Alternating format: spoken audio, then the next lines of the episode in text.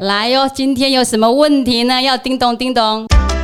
所以前阵子我接受那公司的采访，我们公司周休三日已经推动两年了，造成国家这个竞争力降低，危机叫我不要再危言耸听啊，就是有这样子。他们认为如果太少的工时就没有价值，可是我的观点不是这样。其实你自然而然的这些人啊，这种发出来的这种生命能量哈，其实别人是感受得到的，是这可能是最好的形象。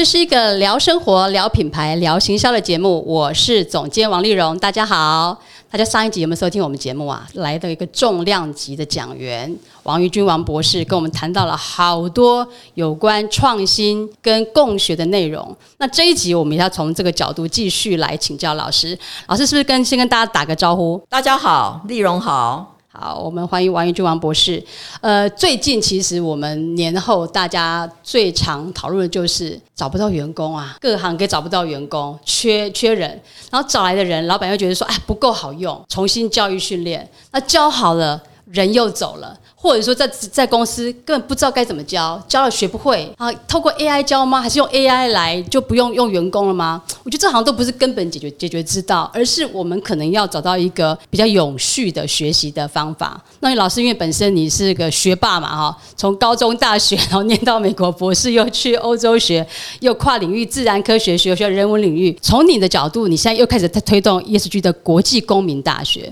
教教我们要怎么怎么学，怎么共学，怎么样符合未来的。趋势可以创造比较好的竞争优势，人才要怎么学习呢？呃，我曾经听过一个有一个呃创业的导师哈，在一个场合听到他讲这一句话，我觉得非常非常的印象深刻。他说哈，我们台湾的教育哈，把五岁到二十五岁的年轻人锁在一个领域里面哈，等他们。放出来以后，这个脱离社会关系的一个一个呃象牙塔里面，然后二十五岁了走出来的时候，他们面对一个社社会是他们完全不知道，又开始重新学习。好，嗯，我要讲二十三岁不到二十五岁大学毕业，对，大概就是这样的意思。意思就是说，所以我觉得它里面说明了很多事情啊。我自己在台北医学大学的时候，我去教了几年的通识教育课。那通识教育课里面，因为是通识教育啊，我的通识教育课就叫欧洲社会文化。我的意思有什么，只要跟欧洲有关，我都可以教。我。那时候马上注意到一件事情：同年龄层的人坐在下面，同年龄层。然后我那时候特别放在晚上，好六点以后，所以我开放我的教室的，我就跟学校讲，我一定要开放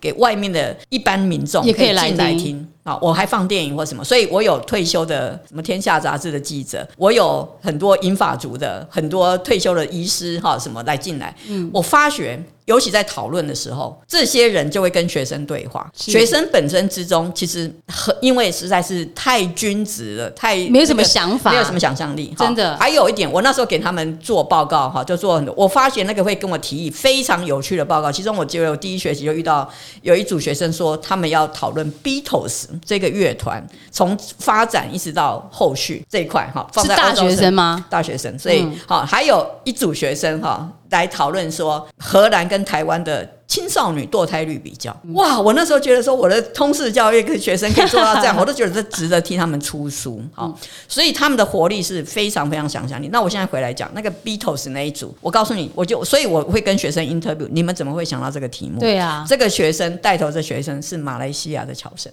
嗯，哦，所以现在大概我要知道说，我发，因为他说他的高中老师，他在马来西亚的高中老师就是一个非常热爱热门音乐，就就启发这群高中生往这边走。所以我发现，对影响这些，如果是十八岁进来上课，通常都有人在过去给他们一个很强烈的影响力，哦，才会进来。那我我的上课有一个马来西亚的，也算是算是我们现在叫侨生的，实际上就他们来这边读，他特别想要，因为他说马来西亚的护照上面哈，就说你不能。去，或者是禁止他去以色列旅行，或是以色列不成，因为他们是穆斯林国家，所以他对犹太人的 Holocaust 就是那个犹太浩劫这件事情，他的报告就是做这一块。嗯，哦，所以我那时候觉得，你看这些都是不是台湾想象的一般人十八岁 这些会想到的事情，他们会想到很多题材，非常非常有有趣。还有一个在贝里斯长大的乔森，还有在美国念完机械系学生回台回。回台湾念医学系的这些，由于他是这种成长环境，所以他在课里面我都鼓励他们去做这样的议题，所以才非常非常有趣。所以我那时候，我现在回来一个结论：如果你的均值性非常接近同样年龄层，其实是没有火花的。这是个很重要。可是我们都是一样啊，上一样的课，念一样的补习班，对，而且而且你的学学你的背景你的你的同才背景是跟你很接近。好，再来第二件事情，我那时候在呃在北呃开课的时候，我把影片就我还把欧洲影展带进去。那欧洲影展的时候，因为是放影片的时间不可能在课程刚好九十分钟内就结束，所以通常会再多一点时间。结果我就看到我的学生就开始说时间到，他要他要下课哈，他看没有看见我，说你为什么不多留下来看？他说老师，我你这节课下下一接下来他就有游泳课、体育课，我才知道说他们课表是从早到晚排得满满。好，这第一件事，我们塞满了各种要要上课的课表，我们的学分数是非常高，学生没有很多自由学习的那种空间。这个我也有有个经验，我女儿是十四岁就到维也纳去念高中嘛，她那一年回来，她的感受就跟我讲说：“妈妈，我们花这么多的时间学习，我在维也纳课其实空堂很多，有时间做自己的报告，去博物馆、去游泳做什么？那他说我们花这么长时间学习，结果我们还学这么差，学习比人家少，比人家差，我们台湾到底在做什么？他搞不懂，他感受就很深刻没。错。不是整个塞满，是很多给学生自己的时间。对对，而且我们以前你想想看，如果是高中生或者国中生，他是早上可能九点出门，八点出门，晚上他要去补习班，然后下课九。点十点了，我们的学习时间非常非常的长，你比欧洲比德国，德国我大概下下午一点左右，如果我去搭公车，就会塞满了一堆下学的下课的学生，好、一点就下，哦，然后再加寒暑假那个假期特别长，长所以为什么那个时间其实它很多是哦，是你要自主学习，而不是一定在一个规格化里面。而且最重要，他们学的上课时间那么少，整体国家的表现、科技表现绝对还是就是重点差啊这才是重点。这个是我为什么我一直说可以周休三日，因为工时不代表价值。没错，没错。以前曾经比以前日本的工时很长，法国的工时很很短哈，但事实上他们的整个那个生产率完全不下那个工时长的国家。所以前阵子我接受那公司的采访，我们公司周休三日已经推动两年了，所以他们刚好最近在讨这个话题的时候就来采访我。结果这个采访出去之后，我一堆企业主的朋友来骂我，说我这个离这个造成国家这个竞争力降低危机，叫我不要再危言耸听啊，就是有这样子。他们认为如果太少的工时就没有价值。可是我的观点不是这样，我觉得欧洲太多例子已经告诉我们，并不是这样你应。该把每个价值、每个小时的工时做到最大的那个、那个整个产出。好，我们现在回来，所以很多这个地方其实我就可以现实上都可以改变，好，对不对？减少这个很具体哈。好，我还有刚刚讲同年凌晨，所以我们的整个学习环境是一直性非常非常低的，这是我长期的发现。就大家都是笼子里养出来。我还问了过，我还问过哈，为什么我们高龄者不能在学校学习或什么？在德国，我们常常看到这种跨年龄的学习，跨年学习。然后，所以呢，我我觉得有很多简单的改变。所以，为什么我的 ESG 国际公民大学里面，我们强调的其实就是你去遇见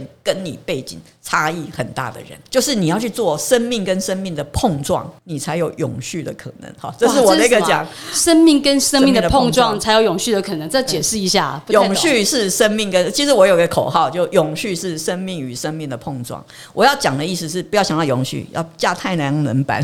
架风力发电，哈，架什么那个呃生殖能，哈等等。因为我们一直以技术导向来想 sustainability，可是事实上它不是。那个真正的驱动力，你是生命被解放之后，你才有办法去持续做这件事情。哦，那这个生命跟生命，这可可能要生命生命的流动跟生命与生命的碰撞。我喜欢碰撞这个词啊，就 encounter 啊。如果就用英文来讲，你要相遇，你遇见的时候，所以我还有另外一个口号，我常常讲这种口号，有一个另外一个口号叫做“用世界的眼睛才会看见我们的灵魂”。事件的眼睛啊用，世界的眼睛哈，世界的眼睛世界的眼睛，就是你要去看很多时候，你自己看，你以为你了解自己，没有，就好像我到欧洲，我到瑞典的时候，我才看发现我真正需要的是，我真正想要做什么样的人。好，嗯，哦，如果我在一个很狭隘的空间里，我没有办法解解放我内在内在的那种潜力。哦我相信很多人，这不需要我讲，我相信很多人讲这句话他会看见。所以你其实旅行是要找到自己，不是去看别人。那我我的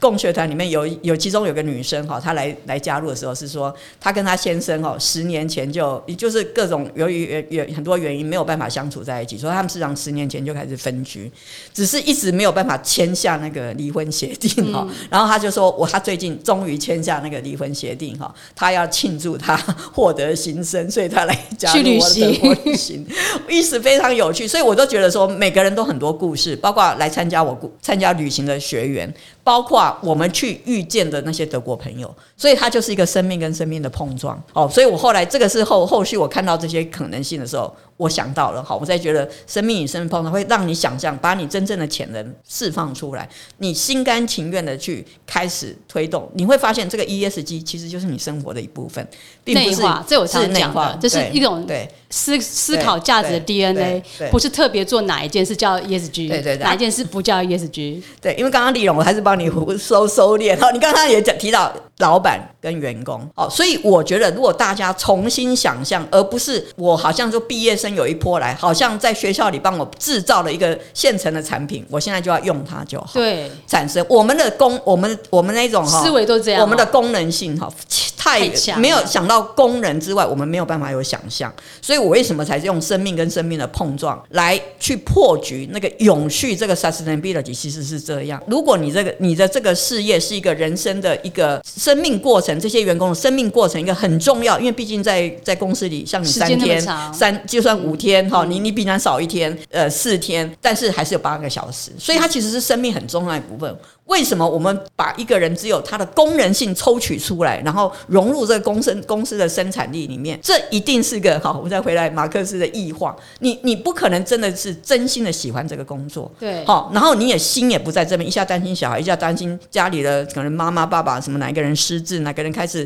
跌倒什么，所以这种忧虑，这种无形的这种也潜藏型的这种生命的重担，哈。其实就削弱你的创造力，对，又削弱你的，就让你的体力也不好。所以事实上，整个产值就像你，虽然工时再怎么拉长，原则上都是这种摧枯拉朽的方式哈。你你想看，可是如果我想象现在，即使你工时搞不好七七个小时、六个小时，可是每一刻、每一个时刻，我都是用全部的生命能量正在投入。你可以想象，这个公司一定是大家都很高兴。所以我才说啊，不快乐的人是没有生产力。你如果这样很忧郁，你来来上班没有用啊，你就不如休息。或去做别的事情调试，因为没有意义，还带来负能量。对，所以我才我们再回来那跟学习，我就发现，当有人真实的体验过，他把内在那个焦虑释放出来，或他生命的重担释放出来，甚至他自己内在渴望的声音释放出来的时候，他就知道那个什么叫做享受生命与工作，工作跟游乐跟求是，这就是我所追求的企业的境界。那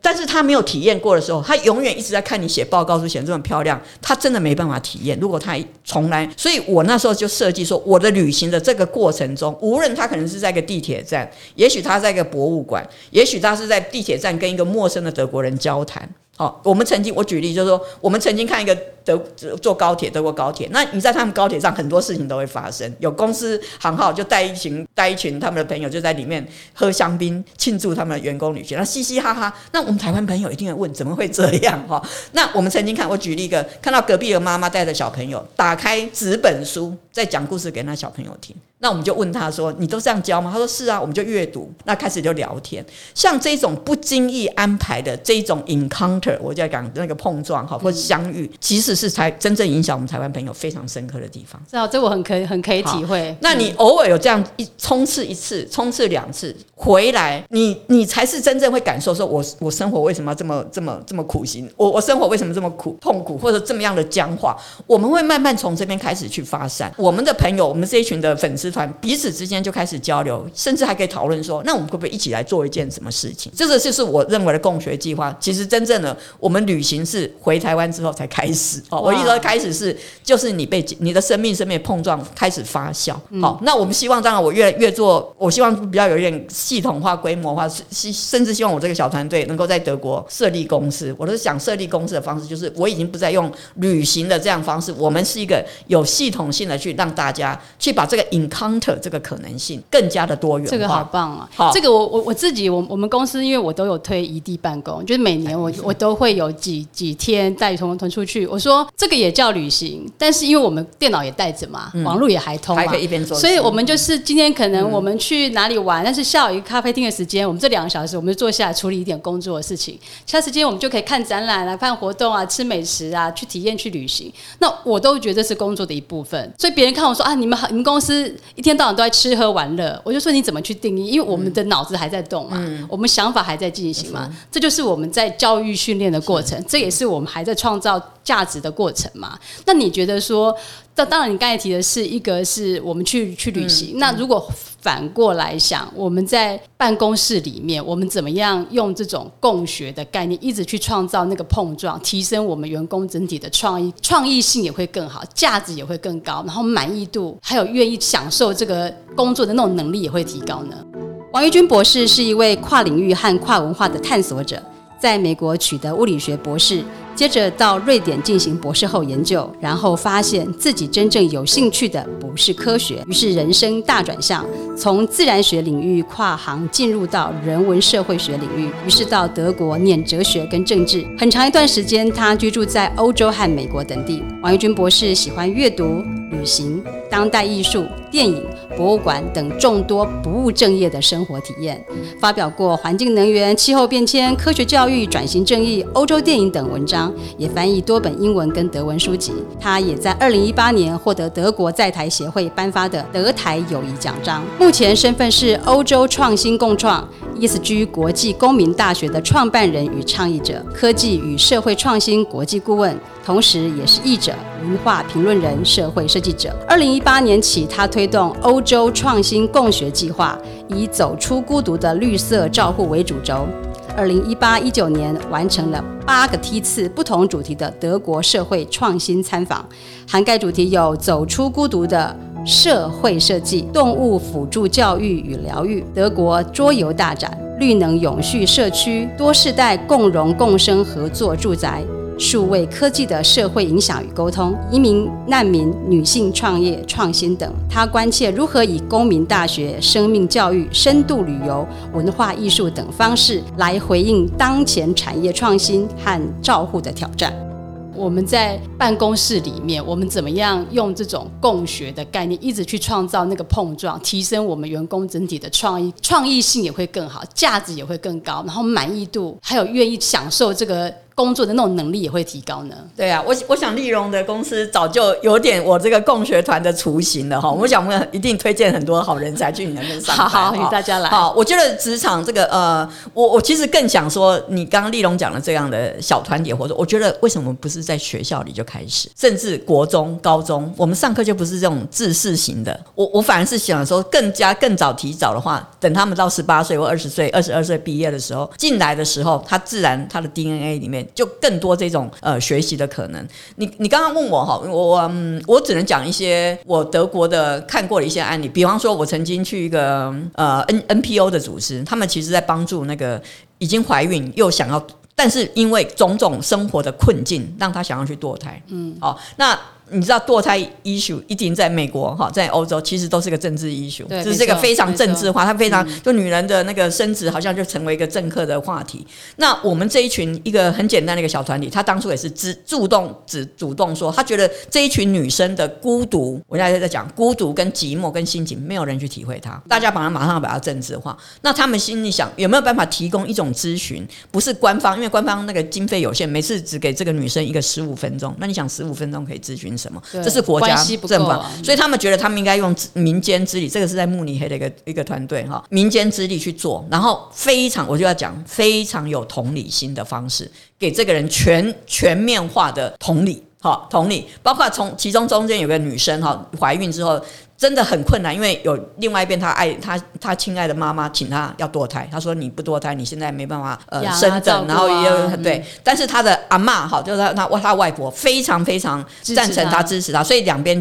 纠扯。那你你我就我就举例这个案例哈很好，我们这个团队这个慕尼黑这个团队给他什么建议？他们筹了一笔钱。给这个女生，我们筹了一笔钱，让你去度假一个礼拜，你懂吗？去度假一个礼拜，在度假就 vacation 一个礼拜，这个 vacation 的是让你思考。然后他们说他在思，就意思说你先妈妈跟外婆那边先离开，然后你用很轻松的、非常愉悦的事。地方好，让你有办法去度假一个礼拜。第一个到第三天的时候，他打电话给他说：“对我决定把小孩生下来。”那我的意思说，人是在这个被被期待，甚至充分感感受自己是被爱、被支持、原来房地的境界之中，这些这些女生才会看到生下小孩是有希望。她们大部分的女生去走上堕胎路，都不是因为金钱的关系哈，她们有最好的德国的数大数据，因为他们这几年每年几乎咨询大概一万人以上的人。那像这种一万人以上的这种量，不是面对面的咨询，很多就是在 chat room 哈，用 so social media，他们充分利用 social media，然后有的是网络上，有的就直接是书面。那最重要，虽然是短暂，什么不一定见到面，但是因为他提的资讯就是充满的同理心跟。资讯跟正确的资讯给他们，那不霸凌他们。你知道有些妇女，特别是像这样问题，她平常在网络上一丢出去，被会被很多人霸凌，尤其那些酸民们，好，个人就嘲笑她嘛。啊，你明明已经三个小孩，你为什么要在不不小心怀孕？你明明你的这个男朋友现在是那个身份未定的移民难民，你为什么要去跟他生小有怀孕？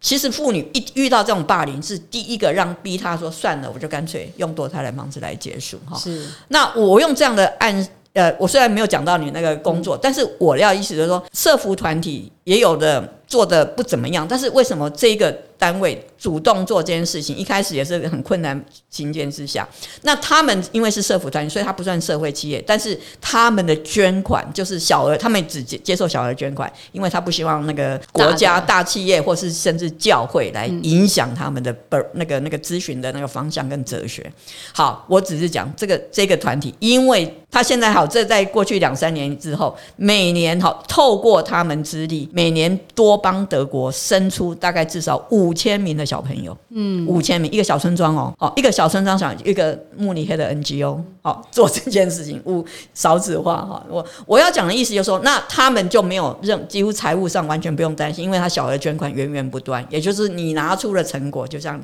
你的价值被肯定，大家都很乐意小额捐款给这个这个组织啊。我我用这个，因为这个这个呃这个 NGO 我拜访过三次，而且每次去我就跟他做一个 workshop，大概两天或三。甚至有一次做两天半，那你就从他们怎么草创、怎么做募款、怎么做网络行销、怎么去。怎么去在那个艰难的过课程呃过程中，因为这个是很私密的议议题，是人家为什么要在陌生人为什么要信任你？如何建立好？所以我现在讲如何建立信任关系，如何充分沟通。我一直看到，就是说我总结了哈，我们跑过了不同的单位，我觉得这一块是非常非常被强调，甚至现在的绿能转型。沟通哈，那那那像慕尼黑，我都可以举案例，他们要做移动交通的转型，因为大家知道以后的移动交通，德国也许有那某一个年龄层的人不想再买车了，全部想要用共享汽车，很可能是这样，全部好，那你这个整个交通网跟营运模式都要全部改变。那慕尼黑在做这个这个考量的时候，他先建立一个公民沟通的网络，已经跑了一年多，呃，去年开始，我就注意到为什么人家投注的心力是在这边，然后。呢，这个公民说出来我的移动，我的需求在哪里？我想望怎么样的需求的时候，第一线的这样的一个共识大概出来的时候，那个外围才有技术跟工业的那些呃来来来再来 support 或来跟他们对话。这个也是我觉得最重要的。虽然没有直接回答说像你这样，但是我觉得沟通这，但每个人的需求是不是都充分被展现？我们可能还没有看见哈。所以这件事情，所以他们很强调这种很细腻的去同理一个人。然后站在他的位置，然后把关系这个叫所谓利益关系人或社区关系人这种关系人的态度，我们要开始有建立。那这些人都进来这个讨论的过程中，有时候你就会想象不到的创意就从这边出现。其实，老师你刚才讲的哈，你说跟这个职场没有相关，我觉得正相关，因为其实我们在做行。品牌在做行销，就是做沟通。我们跟消费者沟通，我们跟社会大众沟通，我们跟政府沟通。我们要把我们认为好的价值观、好的产品 deliver 出去给他们，说，请你们买单。对，这就是沟通。那你说，我现在要做 ESG，我要沟通概念，我要把观念卖给你，也是沟通。我要做员工教育训练，我要招募人，我也是沟通。所有其实，我觉得沟通几乎是行销的核心了。如果没有办法有一个好的沟通的价值理念架构模式跟思维，几乎这个行销工作就不会有得到一个好的结果了。所以我觉得这个是非常非常核心跟重要的。那这个怎么培养啊？企业主怎么怎么培养？我们在职场怎么做？家庭怎么做？社会怎么做？可以帮助我们这个意识做得更好？你的经验是不是给我们一些太好了，我现在非常谢谢丽蓉，谢谢你哈。就是我们要不要来合作哈？把这个量，比方说有个比较更多的 work 呃 working list 的，他到底要一步步什么步骤哈去去做这件事情哈？我只能说哈，你你看到他们的沟通跟敏感度，你从进入一个场域里面，你就会看到很多细节的地方。比方说，很多呃，我我我举例哈，我我因为慕尼黑那个我访问的比较正式，所以我比较多的，比方说他们的，他是一个咨询机构哈，请问他里面的员工是谁？就他们那个。NGO，那因为我在我刚刚讲了，他们小额捐款源源不断，因为他他拿出这么漂亮的成果，当然大家民众就很乐意支持他哈。那他们里面还有很多，我们以为说，哎，这个咨询这个跟堕胎有关的哈，他们叫生育冲突了，这样比较生育冲突，abortion 这个字比较敏感，所以叫生育冲突哈，生育冲突。光这个 naming 就是很好的行销，所以生育型冲突，因为你就是挣扎。是那为什么生育这件事情会起冲突？就是因为发生后面的整个，它其实是个社会问题。你知道他们的员工，我现在回来，尤其咨询单位，我我就讲咨商的那个单位，他的领领头那个那个那个组长是位医师，他其实就是家庭科医师，而且这位医师还特别去做那个 logo therapy 的训练，就是那个 Victor Frank 有一个叫 logo 人生意义这些哈，你们。那我就问他们，他们里面好几位这种有医学背景的人在这个这个这个咨询 team，我说我就直接。问嘛，就直接问给台湾人看，说你为什么不到诊所、医院去工作，收入就高很多，比你在一个 NPO 绝对收入高。你知道他们怎么回答我？他们说，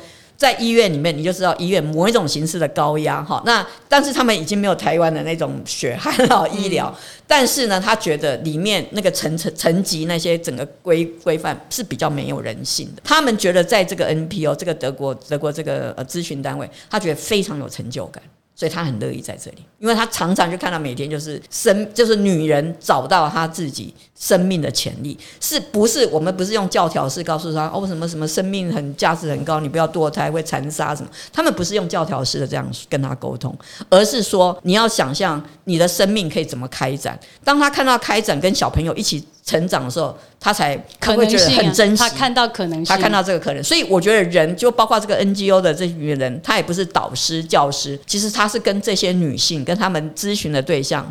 寻求帮助的这一群女人是。形成一个，我会觉得像一个生命共同体，彼此在追寻，好或者不断的在日常生活里面去探索，原来生命可以有帮我们解决这么多困难。而且他们常常提醒这位女士，因为他们会讲啊，小孩生下来，我现在就算因为德国有很多那个儿童那个补助，所以基基我我一直刚刚强调那个因为金钱关系而想去堕胎人占的比例非常非常低，大概百分之四而已。嗯哦，其他都不是哦，都不是哈。那为什么那个那个其他那些因素其实是没有生命的支持？他会想象，那我怎么教养？我同我同时又要完成学业，我还有一个工作的什么考试什么？那些小孩在怎么教？哈，那怎么做？哈，所以他其实那个呃，我们这个 NGO 当中他会提醒他说：你注意看你的人生，回想你过去的人生，你很多困难你都一一走过，嗯其实是你是有能力的。好，一告诉你，告诉你，你自己内在有能力。那如果只讲这个就很空洞。对，他们其实到最后还动用，其实这个这个社群还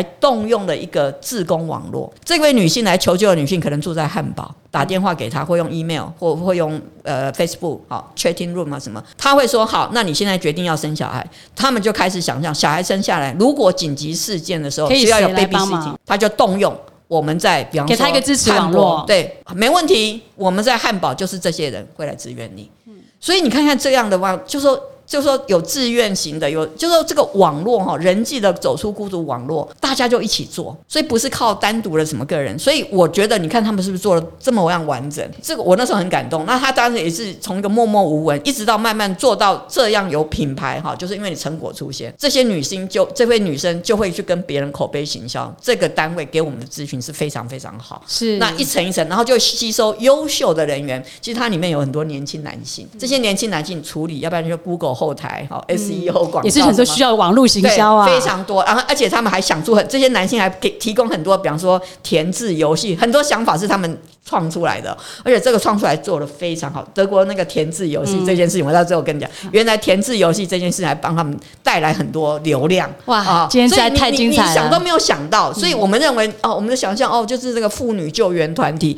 他想象大部分都是女人，对，很悲情，然后就要苦苦很阴暗。好，可是你一进去，我我那时候。时候哈，第一次还没有还不晓得他们是什么单位的时候，我先亲自去参访他们，到进到办公室，我就是感觉那个气氛真的是超级的，你就觉得非常愉欢呃，因为我不能讲说欢乐，但是你会觉得是一个非常很舒服的舒服的地方，所以我才决定说，才慢慢一层一层的探索下去。嘿，所以我觉得就是说回答那个丽蓉啊，就是说，其实你自然而然的这些人啊，这种发出来的这种生命能量哈，其实别人是感受得到的，是可能是最好的形象。我觉得其实最好的形象就是发出一个生命的能量。老师刚才已经帮我们做一个非常好的总结，那品牌也是。你要我们做品牌形象，就是要让别人喜欢这个品牌，因为喜欢这个品牌，喜欢你的价值，喜欢你沟通的方式，所以我喜欢买你的产品，而不是只有你便宜好而已，不是投价格竞争力而已。那整个行销里头要靠人来做嘛，所以我们怎么跟我们员工建立好的关系？有一个共识，正确的价值，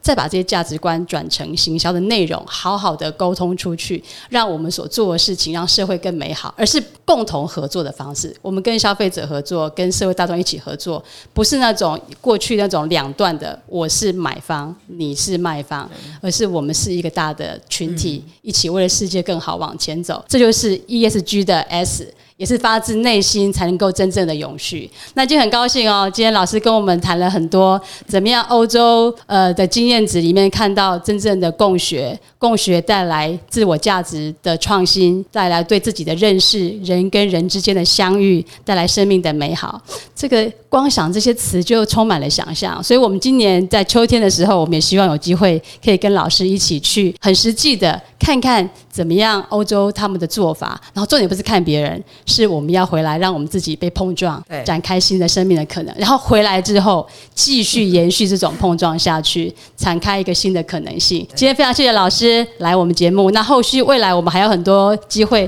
请老师来跟我们分享。如果喜欢这个节目，请追踪并且分享给你的朋友。点击下方资讯栏，追踪我们的粉砖 IG，第一手时间收到更多的行销知识。想询问行销相关问题，也请留言叮咚。谢谢你的收听，我们下次见。